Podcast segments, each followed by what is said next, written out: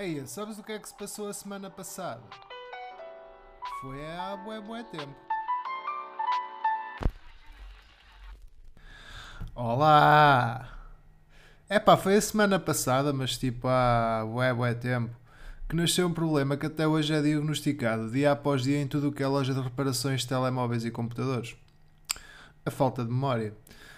Em 1864 nascia Alois Alzheimer. Sim, foi este marmanjo que descobriu a doença. E sinceramente, se era para lhe pôr nome a alguma coisa, eu preferia que lhe tivessem oferecido um cão. Mas pronto, fica aqui em jeito de homenagem um beijo enorme à minha avó que faleceu de Alzheimer. Mas, antes de falecer, viu concretizado o sonho dela de ter um chalé na montanha. Um jardinzinho à entrada, um sítio super sossegadinho, uma vizinhança tranquila. Opa, aquele jazigo era tão lindo. Também nesta semana, em 1944, os Estados Unidos tentaram durante a Segunda Guerra Mundial imitar Portugal. Este país pequenino à beira-mar plantado.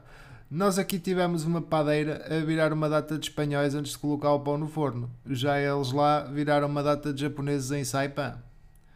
Pá, certamente que o nome foi apenas para não serem acusados de plágio.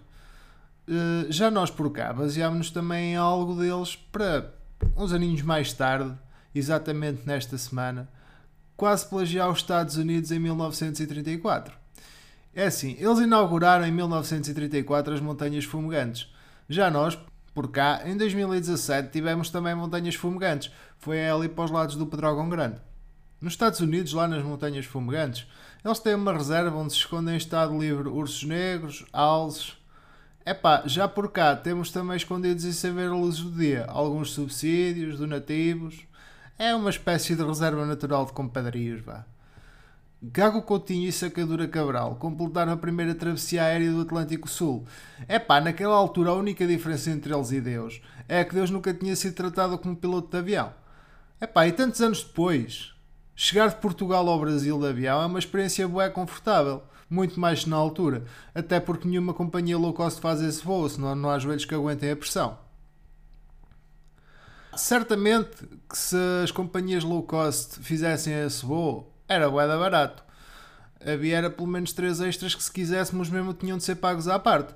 O espaço extra de pernas, a comida extra, porque um copo de água não alimenta, e se calhar a viagem de avião, porque o resto estava tudo incluído e o preço de certeza que era espetacular. Uma dica de borla para quem está na Suíça. O governo dos Estados Unidos uh, tem um avião não é, que transporta o, o, o presidente e chama-se Air Force One. E porquê que o, o, avião da Suíça não se chama Toblerone?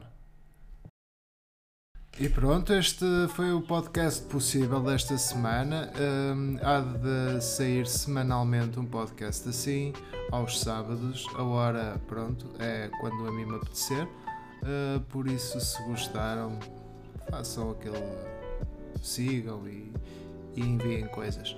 Uh, podem encontrar-me também nas redes sociais como Senhor underscore Carneiro no Instagram, TikTok e Twitter e como Micael Carneiro no Facebook.